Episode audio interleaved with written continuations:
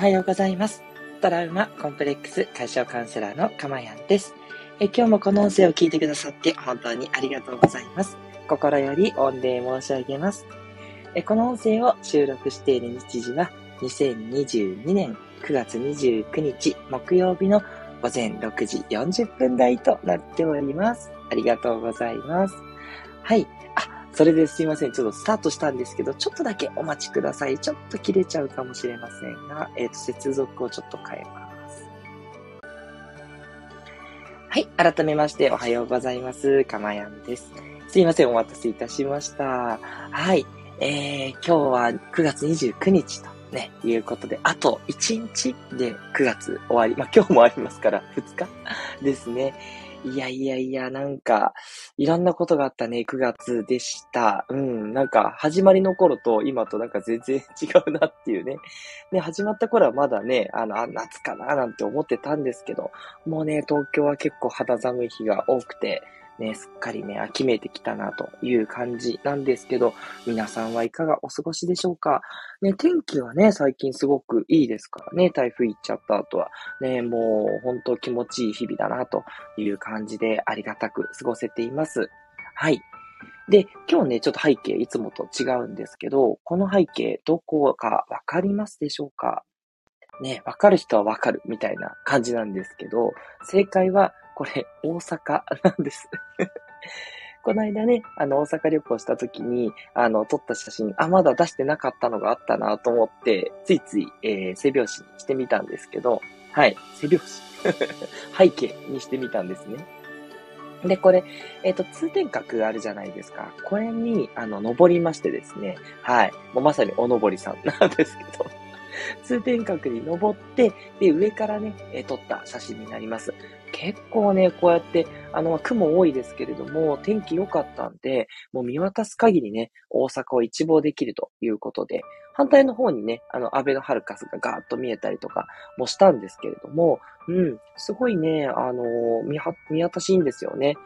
で、あの、通天閣も結構頑張ってて、あの、普通の展望台のさらに上に行くと、あの、行ったところこれなんですけど、あの、ほんと外むき出しになってて、えっと、行けるようになっていて、で、かつね、あの、ちょっとこう、塔からはみ出すような形で、あの、もう、真下ね、あの、何も、こうない、もう、ま、真っ逆さも落ちるんじゃないかみたいな、そういう、あの、全然しっかりね、あの、補強して、あの、すいません。あの、えー、塔の方にね、くくりつけてるから大丈夫なんですけど、張り出しがあってね、張り出しで下を見たら、うわってもう地面が見えるみたいな。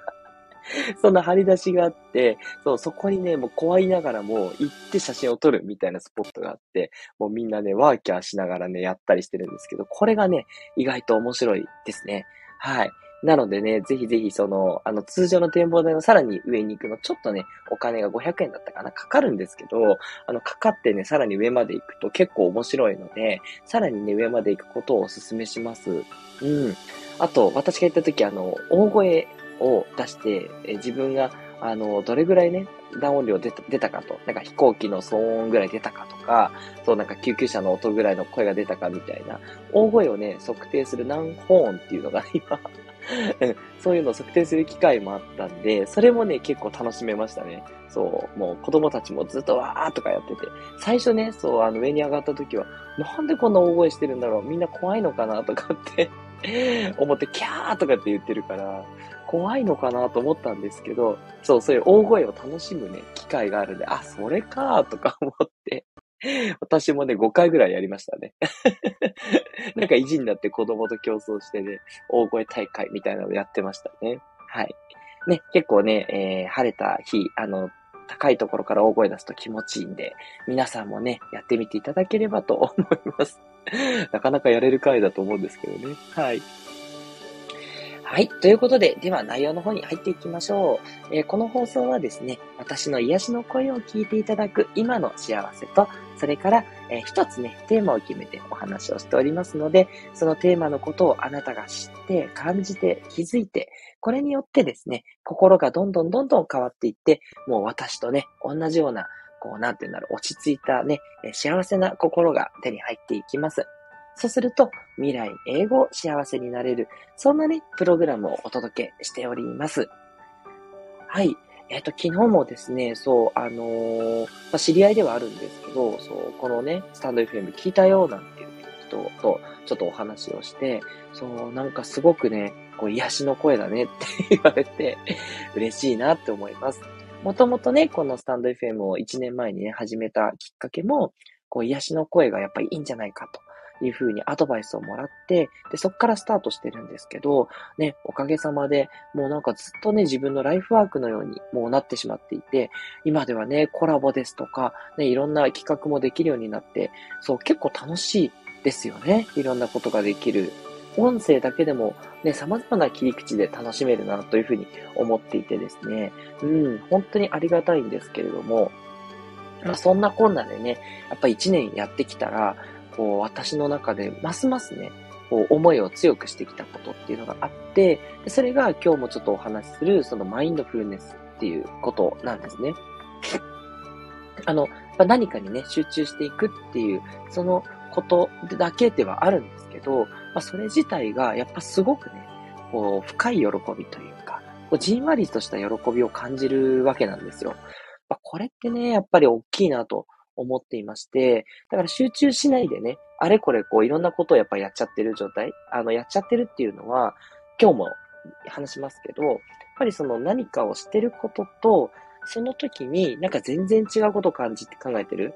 ああ、なんかこれ不安だなとか、この後、そうだ、これやんなきゃいけないな、みたいな。今やってることとこう違うことをね、考えてしまってると、やっぱりこれってなかなかマインドフルにならないっていうことってあると思うんですね。ただそれって、やっぱりこう物事もなかなか進まないし、で、かといってなんか終わった後に、なんか疲れだけがね、あ、疲れた、みたいなね、どっかりね、来てしまうっていうことがあるので、やっぱりね、そこがね、えー、問題なんじゃないかなっていうこと。で、ただ、難しいのが、なかなかね、集中していくって結構難しい、ハードルが高かったりするものでもあるんですよ。っていうことで、じゃあ何がね、妨げていくのかっていうのをね、ちょっと今日は掘り下げていきたいですし、あとタイトルにもある通り、あ、そうだ、そう言わなきゃいけないですね。そう。で、タイトルにもあるんですけど、まあ、優しくね、対応していきたいなというところなんですね。はい。ということで、え今日のタイトルはこちら。マインドフルネスに生きる。妨げを優しくかわす。ということでね、えー、やっていきたいなと思っております。はい。え、妨げを優しくかわす。どういうことっていうところなんですけど、まず、何が妨げになるか、マインドフルネスの妨げになるか、ここをね、えー、皆さんと考えていきたいんですけど、どうですか？マインドフルネスって言われて、集中していったらいいですよって言われて、何が、いやいやいや、それできないよってなりますでしょうか？はい。ちょっとだけ考えていただいたかなと思うんですけど、私が思うに大きく3つあるというふうに思ってます。これはですね、あの、3つにしようと思ったわけじゃないんですけど、まあ、たまたまこれ3つあるなっていうことでね、私も書き出してみたんですけどね。はい。で、1つは、何と言っても思考茶なんですよ。ん？すいません。思考ですね。考え、思って考えるの思考です。はい。このね、思考が一番マインドフルを妨げるなというふうに思うんですね。うん、やっぱり考えちゃいますね、いろいろね。仕事してたら、ああ、お腹すいたらご飯食べたいな、とか まあ、それぐらいならいいんですけど、いや、ほんとあいつムカつくな、とか、なんであんなこと言ってきたんだろうって、本当に嫌なんだけど、とかね。いろいろ考えちゃいません？ね。いや、ちょっと私の心の声、ダダ漏れで恥ずかしいですけれども、ね、こういったことをね、考えちゃうと、もう仕事どころじゃなくてそっちに引っ張られちゃうんですね。そう。これがやっぱりマインドフルネスにとって最大の敵だと思うんですよ。はい。集中したいのに集中できてない。なんかね、集中してなんか、あっという間に時間が経って終わったっていう時と比べてみると、このいろんな考えが浮かんじゃった時って、もう本当にね、えー、それが妨げになります。あと私最近多いのは、この作業やってなんか得するのかなとかね 特に家事とかやっててね。そう。まあ明日もちょっと話するんですけど、あの、そのことについてはね。はい。今日はね、えっ、ー、と、ちょっと簡単にしとく。その家事とかやってても、これ何の役に立つのかなああ、これまた今日も同じことやるのかとかね そういうことをいっぱい考えちゃうんですよね。そう。でも、その思考っていうのは残念ながらマインドフルネスにとっては強敵、大敵なんですね。はい。じゃあこれどうしたらいいかっていうことなんですけど、はい。まず、これって瞑想と同じ考え方ですっていうのが一つ。何かっていうと、思考が出てきたら、それを優しく受け流すだけなんですね。あ、考えちゃったなはい、作業しますっていう感じで集中していく。うん。これがすごく大事なんですね。そう。だからきちんとね、優しく受け流してほしいんです。考えちゃったこと、あ、なんで考えちゃったんだろう？考えちゃダメじゃんマインドフルなんだからっていうのが、これね、逆に、あの、その考えてることをね、えっ、ー、と、増やしちゃう。考えてる勢いを増やしちゃうんですよね。もっと考えたくなっちゃうし、もっとね、雑念が増えていっちゃうんですよ。なので、えー、考えちゃったら OK なんで、それ、だって人間ですから、それは考えるよねと。そう。いうこともいい面もあるわけなんで、そう、考えちゃうんだけど、今は作業だからなっていう感じで、考えちゃったんだけど、もう一回作業に戻っていってほしいんですね。この辺の、えっと、動きが、すごく瞑想に似てるなと思うんですよ。瞑想もね、そんな感じで、あの、雑念が出ても、また戻るだけなんでね。うん。いいんです、いいんです。考えちゃって全然 OK なんで、まずはそういう自分に許可を出すっていうことがすごく大事です。ああ、なんで自分で集中力ないんだろう？なんで集中できないんだろうってね、この自責する、自分を責めてしまうっていうのはぜひね、やめていただいて、これが逆にね、マインドフルネスから遠ざかっちゃうんで、これが一番大事。うん、気をつけていただきたいなって思います。はい、えー、続いてですね、何が妨げるか。二つ目は、本能ですね。やっぱり食欲とか、あと眠いっていう睡眠欲とか、そう、まあ、いろんなね、欲求あると思うんですけど、ね、まあ、性欲もそうですよね。ちょっとね、もうムラムラしちゃうとなかなかね、集中できないっていうことがね、あったりするんで、なんかね、こう欲求が出てきたら、やっぱり一回ちょっとね、一回ちょっと立ち止まった方がいいかなと思ってます。そう、これね、じゃあ、さっきみたいに、あの、じゃあ、あ、お腹空いたんだね、よしよし。でも今は作業だからなって言って、思考ちゃんの時みたいに、本能ちゃんの時も、こう、戻ってくとするじゃないですか。で、そうするとね、うーん、なかなかでも難しい。やっぱり本能ちゃん結構強いんで、ね、やっぱ人間生きていくために必要なものっていうもので本能があるんですけど、ただね、この現代においてはちょっとね、困っちゃうんですよね。眠いって言ったってでもやんなきゃいけないことあるし、ね、あの、食欲あ、ね、あっても食べ過ぎたらね、やっぱりまたあれだし、ね、ちょっと我慢して作業するときもありますからね。っていうことで、本能はね、やっぱなかなかね、強敵。実は私もね、ちょっと本能はまだまだ完全にね、あのー、戦略できてる、せえー、攻略できてるわけではないんで、またちょっとね、攻略できたらきちんとね、お話ししたいと思うんですけど、何せ本能ですからね。うん。本能がね、全部、あの、抑えられたら、神の領域ですよね。そんなことできたらね、誰も失敗なんかしないし、あんな、ね、あの、政治家の人が失態を犯すなんてことありえないじゃないですか。やっぱりみんなね、本能はなかなか難しい。うん。だけども、えっ、と、一つやっぱり言えることは、本能については、やっぱり瞑想ですよね。瞑想して心を落ち着ける。うん、これは一つ、すいません、えー、有効な手段かなとは思うんですよ。ね。だから、瞑想して本能の、なんだろうな、感じるものをちょっとずつね、薄くしていくっっていうことはありだと思いますし、で、これ両方あるんですけど、例えば、本能で、その、やめられない、あの、依存みたいな感じで、ちょっとやめられないことがあったら、やっぱスパッとね、立ってみるっていうことですね。でこうね、なかなかタバコやめられないって言ったら、やっぱスパッとやめた方がいいっていう話は、あの、聞いたことある人もいると思うんですけど、まあそういったところはね、あの、マインドフルにもやっぱりちょっと影響してくるんで、まあスパッとやめるとか、あとちょっとずつ食べる量は減らしていくとかね。はい。私、あの、食べる量は少しずつですけど、うん、これぐらいなら大丈夫かなってところで、あのー、少し、あの、空腹感を感じても、この空腹感がね、えー、あ、あの、きっと、えー、痩せて、えー、ナイスバディにきっとなっていくやつだわ、みたいな感じで、空腹感ウェルカムみたいな感じにしてるんですよね。そう。このあたりもね、またちょっとあ別の回でお話ししたいと思うんですけど、今日はちょっとマインドフルなんでね。だから、本能は、これ強敵だと思ってください。うん。で、満たしてからもう一回マインドフルやってもいいと思います。じゃあちょっともう昼ご飯にしようかって食べてから、で、またマインドフルをやると。そうするとまた今度ね、眠気が出てくるんで、じゃあちょっと昼寝っていうことで、あの、だらだら寝ないようにね、時間切って寝てみてくださいね。5分10分で大丈夫なんで、そうしたらね、5分10分寝ただけでも、すごく目が覚めて、またマインドフルに作業できるようになりますから、ね、時間決めて寝る。そして、もう、ご飯はちょっと食べると いう感じかなと。もっとね、いい方法見つかったらまたちょっと放送しますけど、これね、強敵ですね。はい。そして、えー、3つ目、えー、これは悩みですね。はい。お悩みがあると、やっぱ集中難しいです。これも、いろいろありますけど、まあ、あの人にこう思われてるんじゃないかとか、ね、ちょっとこの借金返せるだろうかとかね。そう。まあ、いろんな悩み皆さんあると思うんですけど、あと健康の悩みとかね。あと、ご両親がね、すごく、あの、ちょっと、あの、危ない状況でとかね、まあ、いろいろあるとは思うんですけど、まあ、このね、悩みがある状態でマインドフルツになるって、まあ、これもなかなか難しい話なんですよ。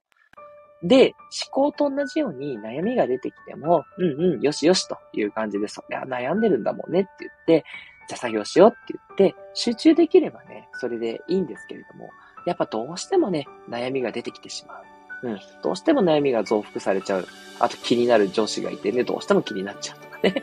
いろいろあると思うんですね。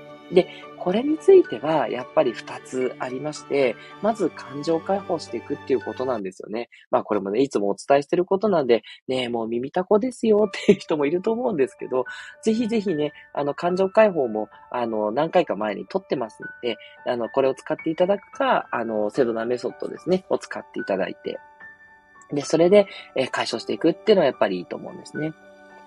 で、それからもう一つはやっぱ手前味噌ながらカウンセリングを受けるといったことですね。あの、もう全然最近はですね、あの、こう、簡単に、え、受けられるというか、はい、あの、電話相談とか、ネットでね、ズームをね、使った相談、私もやってるんですけど、こういったところもね、簡単に受けられますから、うん。こういったオンラインのね、カウンセリングだと結構ね、ハードルも下がって受けやすいというふうに思うんですよね。こういったものをね、ぜひぜひご活用いただけるといいんじゃないかなって思います。はい。ということでね、今日はちょっと3つお伝えしました。思考と本能と悩み、この3つが妨げるということでね。で、やっぱ一番大きいのは思考です。普段ね、本当に関係ないこといっぱい考えてるんですよ。ね。でね、これがね、あの、そういうこと考えないようにってやっていくと、これもやっぱりね、トレーニングなんですよ。やっていくとどんどんどんどん減ってってね、あの、すごくマインドフルネスになっていきますよ。だんだんとなんですけど。だから、それちゃってもいいので、また元に戻そうっていうことをね、ずっとやっていただいて、はい。これをやっていくと、だんだん思考がなくなって、やってることにどんどん集中できてる自分がいるっていうね。するとすごくね、こう、なんだろう、多幸感というか、うん、幸福感が得られますから、ね、そこまで行くようにぜひぜひね、皆さんもチャレンジしていただきたいなって思います。で、本能はしょうがない。えー、多少満たしてからまた頑張るが おすすめ。あんまね、長い時間、その本能のことやってると、それはそれで、なんか無駄な時間過ごしちゃったってね、あの漫画とか読もうとかなってね、たらもう漫画読みすぎちゃうんでね。くれぐれもね、しすぎに注意っていうのが本能ですね。はい。で、悩みはやっぱりね、感情解放とカウンセリングで解消していく。あの、全然お友達話すとかできる人はそれでいいと思うんですけどね。そう。悩みがあると、やっぱりね、こう、妨げますから、これもね、えー、なんとか解消していくということがおすすめとなります。はい。ということでね、え、第3回目は、なんとかこう、妨げるものを優しくね、かわしていくっていう、このテーマでお話をしました。ね。で、こう、妨げられるんだろうって思ったらね、逆効果なんで、はい、あの、思うツボですね。その、本能ちゃんとか悩みちゃんのね、えー、思うツボなんで、そこをね、気をつけていただきたいなって思っています。はい。ということで、え今日の放送はいかがでしたでしょうか？ためになったな、良かったなっていう方は、ぜひぜひね、いいねを押していただくようにお願いいたします。そしてね、えー、コメントの方お待ちしております。今回の内容でね、良かったこととか、ちょっとわかんなかったんで補足してほしいとか、はい。何かね、お気づきの点あったら、どうぞどうぞコメントください。で、あなたがコメントすることで、またね、自分の中で、その、今日ね、あの、学んだことっていうのが定着していきますから、コメント、あの、全然、あの、本当に簡単なものでもいいです。よかったです。と かだけでもいいんで、はい。ご自身のね、理解の定着のためにコメントを送っていただけたら嬉しいです。えそれからですね、えレターもお待ちしております。レターはですね、あの、今回の内容とかではなくって、全然、あの、個人的なお悩み、何でも OK ですよ。お待ちしております。はい。えっ、ー、と、全部のね、お悩みに対してご回答してますし、またね、えー、匿名でも大丈夫です。その場合は、放送内容をもってね、ご回答に変えさせていただきますんで、ぜひぜひお待ちしております。はい。えー、それでは最後ね、皆さんからコメントいただいてるんで、コメントを読んで終わりにしていきましょう。えー、まずは、スコアさん、ありがとうございます。いつも長野から聞いてくださってます。えー、おはようございます。瞑想も最近落ち着かなくて、そんな自分も受け止められるようにします。ということでね、ありがとうございます。そうですね、瞑想も同じかもしれないですね。まあ、結局、マインドフルネスって何か作業をしてる作業瞑想なんですよ。実は瞑想の一種なんです。はい。だから、あの結局何をしてる時も瞑想状態がいいってことなんですね。まあ、瞑想は呼吸に集中するとか、まあ、そもそも空ですよね。何も感じない、何も考えてない状況っていうね。まあ、これが気持ちいいわけですけど、まあ、一つにね、集中するってのは OK なんで、あの、ぜひともね、あの、昔、夢中になって公園で遊んだあの感覚をね、えー、取り戻していただきたいと思うんですけど、すごい楽しかったですよね。何かをして楽しいというよりは、その集中してる状態がね、楽しいわけなんですね。はい。で、えっ、ー、と、そのスコアさんおっしゃってる通り、その落ち着かないっていうことが、やっぱり何が原因かっていったところを探っていただければなんですけど、さっき言った通り、ちょっと本能をね、あの、少しおろそかにしてて、あの、楽しむことを忘れてるとかね、そういったことかもしれないし、あの、お悩みがね、結構あって、それがずっと考えが巡っちゃってできないってことかもしれないんで、それはやっぱりね、対処していった方がいいですし、思考がね、出ちゃうってことは、これね、トレーニングだと思います。トレーニングして、あの、思考が出ても大丈夫ってことで、よし、また作業戻ろうとかってやっていただくと、あと瞑想は、あの、考えないなんで、あの、呼吸にもう一回戻るっていうことなんでね。うん。それをね、あの、なんだろう、やればね、あの、うまくいきます。これね、最初ちょっとうまくいってても、何回かやってると、やっぱり、あの、飽きっていうかね、うん、またこれやんのかってなっちゃって、つまんなくて集中できないっていうこともあったりしますから、つまんないんだよね、これっていうのも、これも思考なんで注意です。つまんないっていうのも流してあげてください。つまんないなーって感じてるのも、うん、感じちゃうよね。シーン、みたいな感じで。うん。これも流していってください。はい。で、あと、前をお伝えしたあの、誘導瞑想。これもおすすめですね。はい。あの、音楽聴いたりとか、あとあの、声、優しい声で語りかける瞑想ってあるんで、こういうのだとね、雑念結構起きにくいですよ。うん。まあね、静かにやりたいっていうことからちょっと反しちゃうかもしれないんですけど、誘導瞑想からスタートしてみるのもいいかなと思います。ありがとうございます。そして、えー、吉ムさん、ありがとうございます。今日もありがとうございます。ということでいただきました。嬉しいです。ありがとうございます。え、それから未来さん、おはようございます。ハートマーク3つということでいただきました。嬉しいです。ありがとうございます。ね、皆さんからのコメントで私もね、パワーをいただくんですよ。だからね、やっぱりライブ放送やめらんないなって思います。こういったね、生のやりとりができてるっていうのがね、すごくコミュニケーションできてるなって感じて、で、もっとね、皆さんからね、えっ、ー、と、お話をいただいてもいいと思うんですけれども、はい。えー、ここでですね、ちょっと告知をさせていただきます。えー、まずはですね、えー、哲也さんとのコラボね、またまた、えー、決まっておりますということで、日にちはね、もうすぐ、えー、お出しできると思うんですけれども、えっ、ー、と、ちょっと待ってくださいね。あ、うんうん。哲也さんからもおはようございますとレターいただいております。もしかしたらちょっと接続が悪かったのが、かな？なんか、ちょっとね、不安定に繋がってきてる方がいらっしゃったんで、哲也さんかな？ありがとうございます。レターでいただきました。で、その哲也さんとのコラボ、多分ね、来週、再来週あたりやりますので、ぜひぜひね、ご参加いただけたら嬉しいです。で、それからもう一つ、今度は私のチャンネルの方でのコラボなんですけど、これはですね、前にちょっとだけリクエストがあった、えー、オンライン飲み会、これをね、やりたいなと思っております。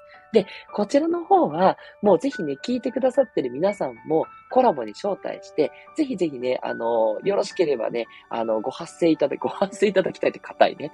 えっ、と、何か喋ってみてほしいですよ。はい。あの、普段の感想でもいいし、例えばこういう悩みを抱えてるんで、これどうしたらいいですかっていう、ライトなやつね。はい。重い悩みはレターで欲しいんですけれども、ライトなお悩み、なんかこれがうまくいきませんとか、そう。なんかね、ついついこう、あのー、イラッとしちゃうんですけど、どうしたらいいですかとかね。そう。そういったところを、なんだろう、いろいろやっとりしながら、でも飲み会なんで、そう、楽しくね、やっていくっていう。そう。皆さんにもね、発声していただくような、そんな回にしたいと思っていて、で、また、哲也さんもきっとゲームを考えてくれると思うんで、ゲームに皆さんも参加していただくような、そんなね、参加型のオンライン飲み会をね、やりたいなと思ってます。こちらはね、10月の末ぐらい、1ヶ月後ぐらいを予定しておりますので、え、ぜひその時には皆さんご参加いただけたら嬉しいです。あ、飲まなくて大丈夫ですかね？ノンアルでも大丈夫ですからね。はい。ということで、今日も聞いていただいてありがとうございました。トラウマ、コンプレックス、解消カウンセラーのかまやんでした。どうぞ、良い一日をお過ごしください。